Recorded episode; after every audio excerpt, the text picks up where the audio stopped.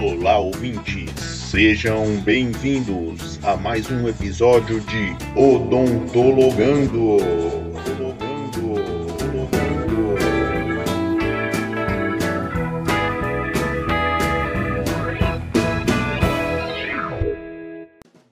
O episódio do Odontologando hoje é Equipe Multidisciplinar. O hospital é lugar de atuação do dentista?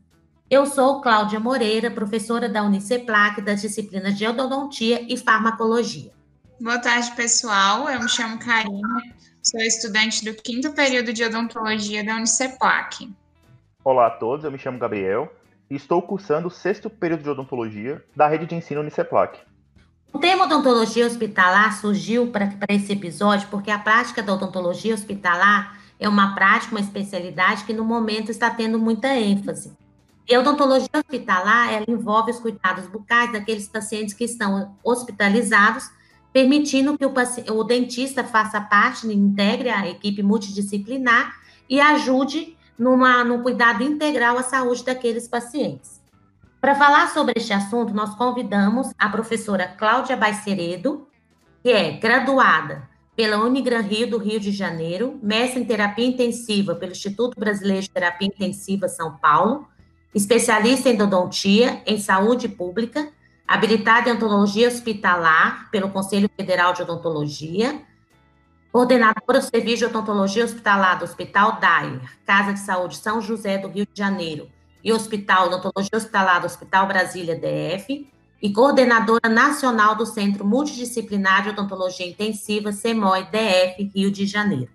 Professora, é uma honra tê-la conosco. Obrigada pelo convite. Tenho certeza que a senhora tem muito a contribuir neste momento sobre este assunto e sinta-se à vontade. Bem, muito obrigada pelo convite. Eu gostaria muito de agradecer vocês. É sempre uma delícia falar de odontologia hospitalar, que foi onde eu me encontrei.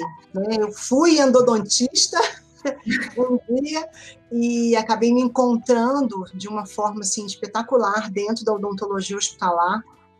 É, então é muito prazeroso falar do que a gente gosta, né? Então, uhum. agradecer muito o convite de vocês e é, elogiar pela iniciativa. Foi, é fantástico a gente ter um, um programa como né, o podcast que vocês estão fazendo para que todos do curso de odontologia possam conhecer as diversas áreas de atuação. Então, parabéns aí pela iniciativa de todos vocês e muito obrigada mais uma vez pelo convite.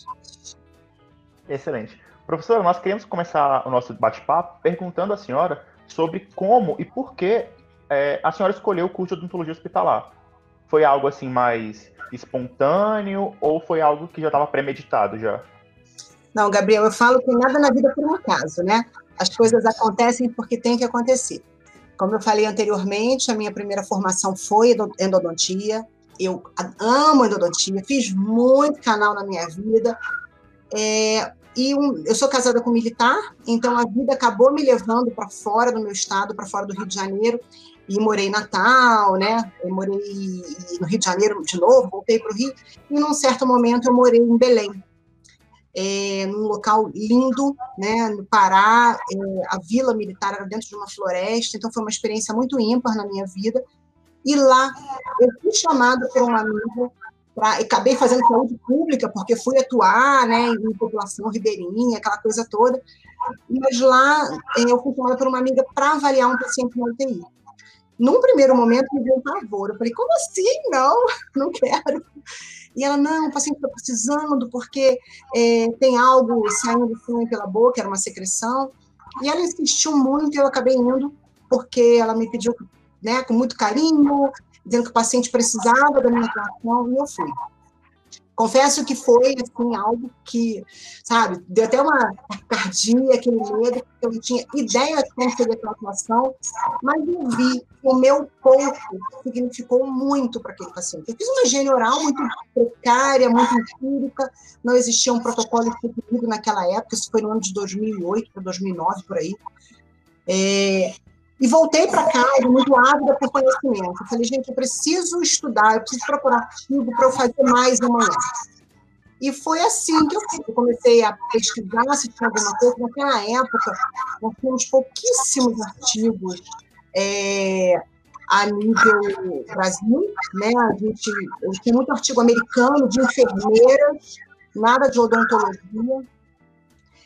E é, eu tentei instituir um protocolo, tentei melhorar aquilo que eu dia. E assim foi feito. Meu primeiro contato, ali eu me apaixonei, ali eu busquei é, aprender mais. Não existia naquela época nenhum curso voltado para odontologia, em odontologia hospitalar, mas tinha um mestrado é, multiprofissional em terapia intensiva. E foi aí que eu busquei o mestrado. Na época não foi uma coisa muito fácil, porque só tinha eu e mais uma dentista na turma, o resto tudo era médico. Então a gente, eu não tenho formação médica, né? Então a gente teve que estudar muito mais do que os médicos presentes na turma. Mas essa colega do Tocantins, e mas foi assim algo ímpar na minha vida, né? Fazer esse mestrado realmente atuar. Então caiu no meu colo, sabe? Eu não, eu não procurei, chegou. É, professora, a gente sabe, né, que o, que o cirurgião dentista ele tem um papel muito importante dentro da equipe multidisciplinar no hospital, além de ser um profissional essencial, né, para o cuidado daqueles pacientes que estão internados principalmente na UTI. Sabendo disso, qual é o protocolo previsto, né, para os cuidados de higiene oral desses pacientes hospitalizados? Então, Karina, a gente ainda entende que a higiene oral ela é uma prerrogativa da enfermagem. É a enfermagem que deve fazer. Só que a enfermagem, ela não tem treinamento para diagnóstico oral. E eu também não consigo fazer um bom diagnóstico quando eu tenho sujidade em cavidade oral. Então, a odontologia, lógico, cada serviço tem o seu protocolo instituído, né? É, o nosso protocolo, eu peguei uma, vários artigos e juntei tudo num só. Né? Então, peguei o que tinha de bom num, o que tinha de bom no outro, e acabei instituindo é, um, um, protocolo. E eu falo que esse protocolo é um protocolo estendido, ele é maior do que o protocolo de higiene oral da enfermagem, porque além de é, diagnóstico nesse momento, porque quando eu estou higienizando uma cavidade oral com esse protocolo próprio, onde a gente usa a clorexidina, eu, eu sempre uso um produto enzimático à base de salivas é, base de lactoferrina, lactoperoxidase, né, enzimas salivares sintéticas para hidratar a cavidade oral, porque o que hidrata a cavidade oral é saliva. Então, já que o paciente não tem, a gente usa essas enzimas, né, esse é um, é um material enzimático com enzimas salivares sintéticas para fazer essa primeira hidratação. Depois eu sigo com a clorexidina 012 é, solução, que aí sim eu vou atuar como bactericida naquela região, porque o primeiro produto não tem essa ação. E eu acabei colocando no meu protocolo, que eu acho que poucas, poucos serviços usam, o uso da clorexidina bioadesiva, a 0,12%. Por que isso? Eu removo o biofilme. Se eu não ocupar esse biofilme com alguma coisa, vai formar biofilme de novo. Então, eu ocupo com clorexidina bioadesiva gel que tem uma atuação comprovada por 12 horas.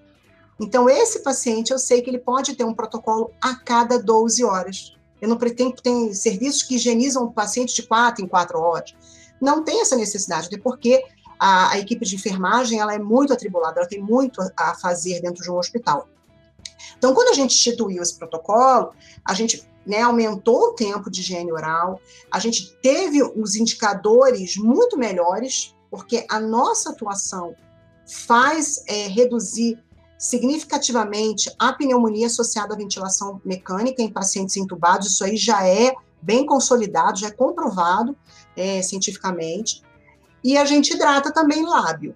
É, e a hidratação da mucosa, eu uso saliva artificial. Existem vários grupos que acabam usando óleo de coco e tal, mas a gente ainda não tem estudo suficiente para garantir que o óleo de coco é, é 100% seguro, porque a gente tem aí a pneumonia lipoídica associada a isso, a gente tem relatos de aumento é, da, da, da dislipidemia em pacientes com o uso de óleo de coco.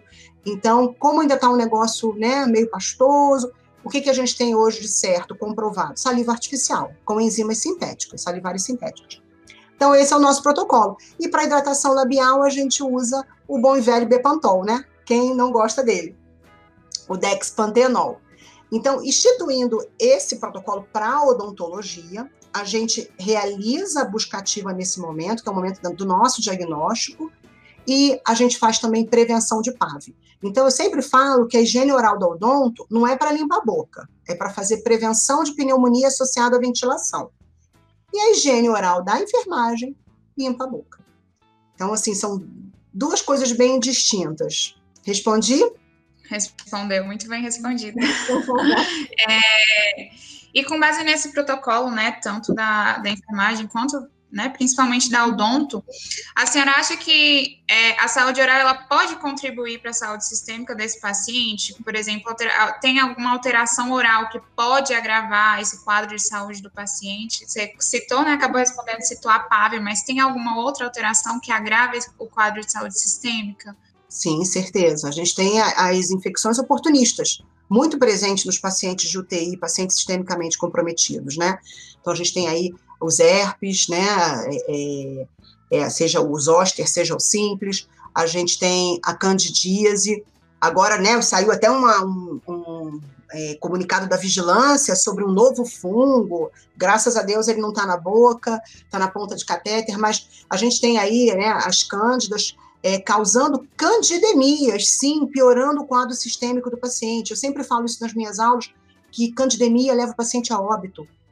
E muitas vezes ela começa na boca, vai para a orofaringe, quando a gente vê, ela está em todo o trato digestório desse paciente. Então, a gente tem que ficar numa vigilância muito grande para essas é, infecções oportunistas. Hoje mesmo, a gente fez um diagnóstico de eritema multiforme, que, se não tratado, evolui para síndrome de Steven Johnson, que pode levar o paciente a óbito por sepsis cutânea. Então, a odontologia, sim, tem um papel muito importante principalmente no diagnóstico precoce e assertivo de infecções em cavidade oral que possam piorar de alguma forma a condição sistêmica desse paciente. Citei só algumas, mas são várias, né? Não falei nem de foco odontogênico, que também que é bem, bem importante nesses casos. Professora, a odontologia hospitalar hoje já é regulamentada como uma especialidade odontológica? Não, Gabriel, não é uma, é uma dúvida muito grande de todo mundo, né? Odontologia hospitalar não é uma especialidade. Em 2015, se não me falha a memória, a gente teve a ANEL, que é a Assembleia Nacional de Especialidades Odontológicas, foi a última ANEL, e lá é feita uma votação, né? As entidades de classe é, escutam, né, as pessoas que militam na área para saber se a gente né, quer ou não que aquela, é, aquela área de atuação vire uma especialidade. E decidiu-se em, em 2015 que não seria, que seria uma área de atuação onde o profissional para atuar nessa área ele precisa de um curso de habilitação ou uma residência nesse né, nessa nessa área de atuação, né, nessa na odontologia hospitalar. E no, no, início causou um certo rebuliço né, no meio odontológico, um grupo queria, outro grupo não queria. Mas se a gente parar para pensar, eu também acho que não deve ser uma, uma especialidade odontológica, não. Assim como o laser. Por quê? Quem atua na odontologia hospitalar? Quem é o melhor profissional da área de odontologia para se atuar em odontologia hospitalar? É o generalista. Porque a gente faz tudo ali dentro. Lógico, quando eu tenho uma doença periodontal, por exemplo, que um paciente que vai fazer uma válvula cardíaca, que eu precise de uma atuação mais especializada, obviamente que eu vou chamar um periodontista para fazer essa raspagem, né? Mas no dia a dia da nossa atuação, o generalista, ele é um profissional que ele atua bem dentro de um hospital. Eu sempre falo que é, para atuar no, num hospital, você não pode ser um equipe, você tem que ser uma equipe. Porque um é nenhum. Quem tem um não tem nenhum, né? Igual implante, quem tem um não tem nenhum. É mais ou menos assim. Porque eu preciso do buco, eu preciso do pério, eu preciso do endo, eu preciso de todo mundo. Então, nessa conversa, se chegou à conclusão que seria mais uma especialidade, onde, inclusive, nós temos especialidades afins que também atuam muito bem na hospitalar. Quer ver uma? É, odontologia para pacientes com necessidades especiais. Não atende paciente sistêmico? Atende. Odontogeriatria, atende paciente sistêmico. Estomatologia, atende paciente sistêmico. Então, para que mais uma? Né? Então, a gente não viu necessidade. Mas eu acho que estamos caminhando no futuro, vai acabar se tornando uma, uma especialidade, sim. Professora, e como funciona a relação do dentista dentro da equipe multidisciplinar de um hospital? Ele já tem um espaço consolidado entre os outros membros da equipe? Tem sim, Gabriel. Assim, quando eu comecei, nós não tínhamos. Eu lembro que o primeiro dia que eu entrei no hospital, aqui no Hospital Dyer, né, aqui em Brasília, é, eu perguntei há 10 anos atrás, eu estou 10 anos, fui no primeiro hospital, eu perguntei ao chefe da UTI qual paciente que eu ia atender, que era meu primeiro dia ali. E ele falou, aquele ali. Aquele ali que ele apontou ia ter alta daqui a pouco, estava super bem, não precisava de mim. Mas por quê? Porque ele não sabia o que, que eu estava fazendo ali. Ele ainda não entendia a minha atuação ali. E a gente precisa sempre ter um caso emblemático para ganhar confiança.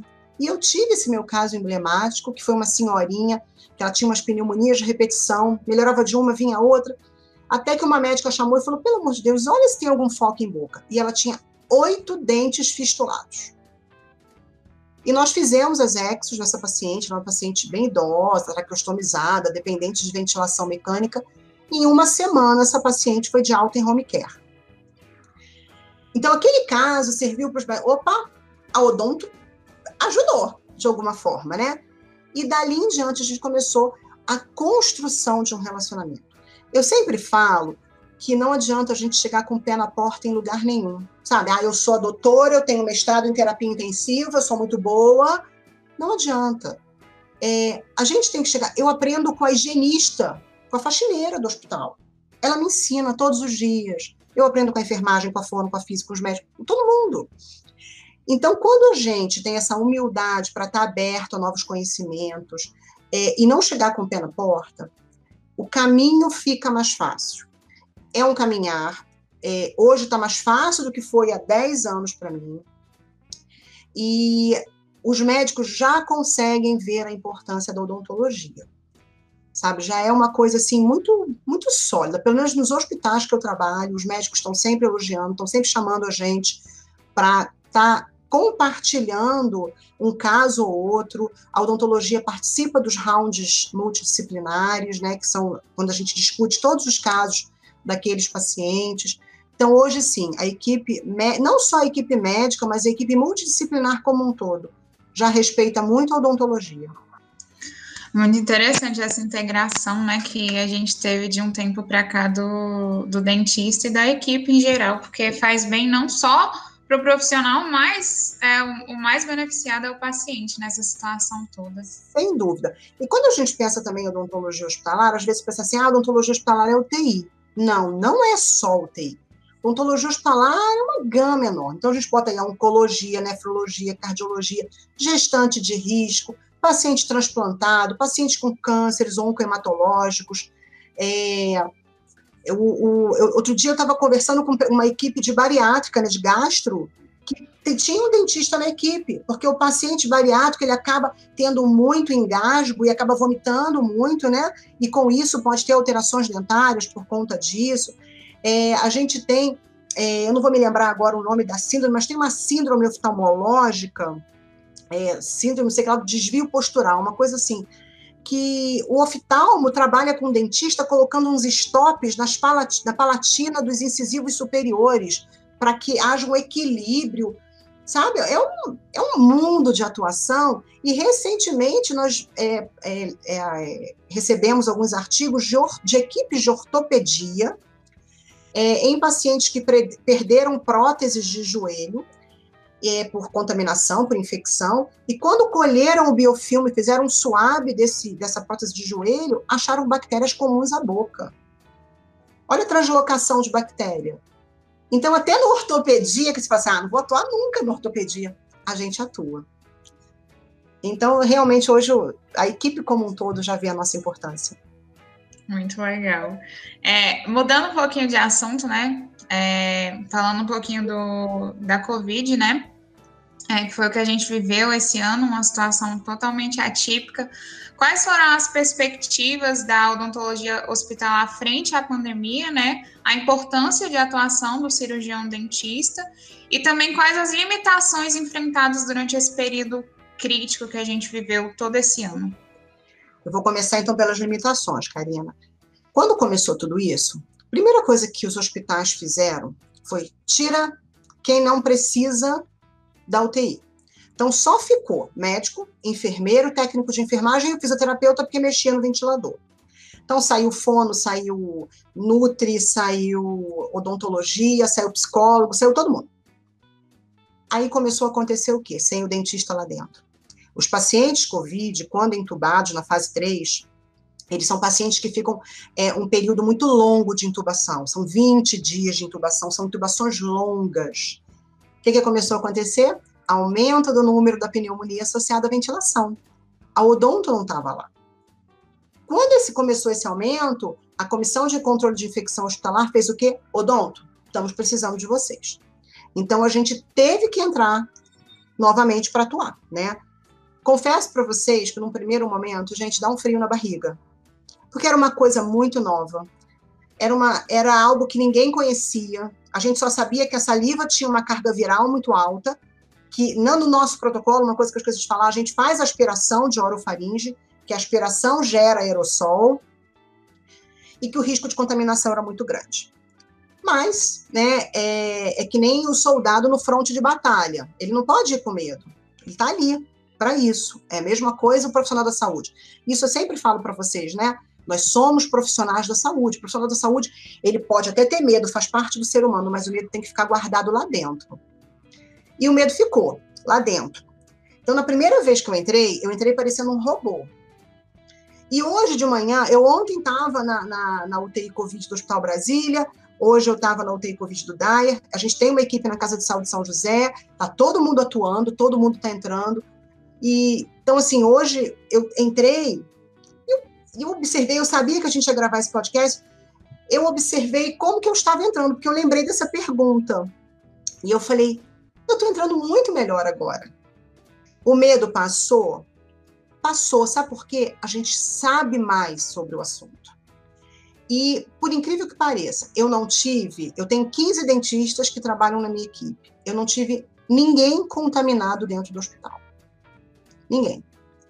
Sabe por quê? A odontologia é, é histórico da odontologia, é cultural, a nossa proteção. O uso dos EPIs. Não foi novidade para a gente usar aquilo tudo. O que, que a gente mudou? Uma N95, né?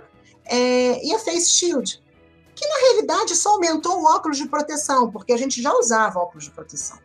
Né? Então, isso mostra que a odontologia está muito bem preparada para esse combate.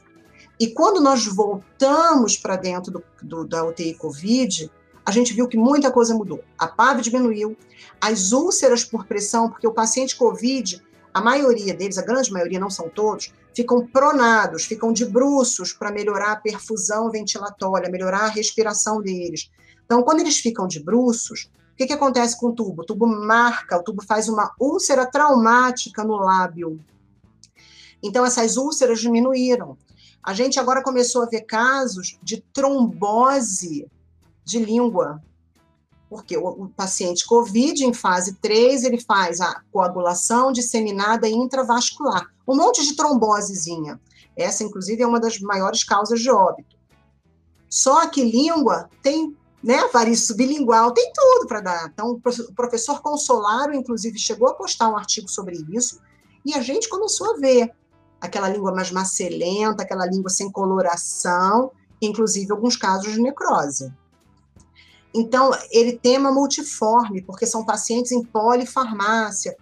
Então, assim, é, a gente, nesse primeiro momento, foi retirado, e mas depois eles viram a importância. E nós entramos e ficamos realmente. Então, quando se fala, ah, o dentista está na linha de frente? Está na linha de frente, sim. É, em vários hospitais, eu conheço vários colegas que estão atuando em UTI Covid, só a minha equipe são 15.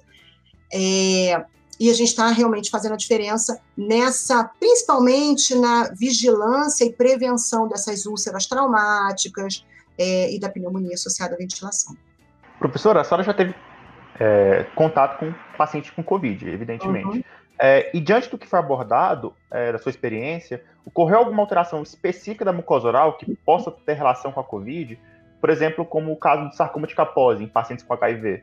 É, por exemplo, manchas ou desbiose oral ou alterações estomatognáticas?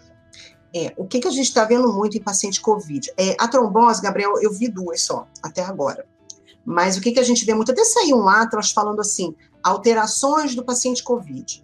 Gente, quem vê aquele atlas e faz estomatologia, vê que ele não é uma alteração, não é uma manifestação oral de uma doença sistêmica. Não é. O que, que é aquilo? É, é infecção oportunista, aquilo é herpes. Como todo paciente imunossuprimido. Então, a gente está vendo muito herpes em paciente COVID, está vendo muita cândida em paciente COVID, muito eritema multiforme, mas eu não atribuo isso à manifestação oral da doença, e sim a uma consequência da imunossupressão por ela. Até porque esses pacientes em fase 3 estão em corticoide, então a gente acaba tendo aí essas é, infecções oportunistas. Uhum. Professora, e quais são as principais adequações que foram feitas nos hospitais em que a senhora trabalhava? A adequação que você fala como assim, no, no, no serviço? Isso, o que difere do, da normalidade. Da normalidade. Então, as alas que se tornaram alas COVID, elas foram completamente isoladas do restante do hospital. Né? Então, para você entrar numa ala COVID, você tem uma antessala, onde existe toda uma paramentação. Né? Antes a gente só trabalhava com aqueles pijamas cirúrgicos privativos do hospital, né? Agora, os pijamas eram curtos, agora os pijamas são de manga comprida.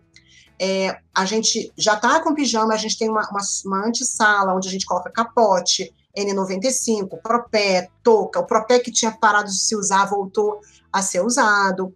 Então, é, a gente tem uma preparação antes de entrar para essas UTIs. E elas são completamente isoladas por portas, é, todas têm pressão negativa ali, né, para a gente não ter escape de aerossol.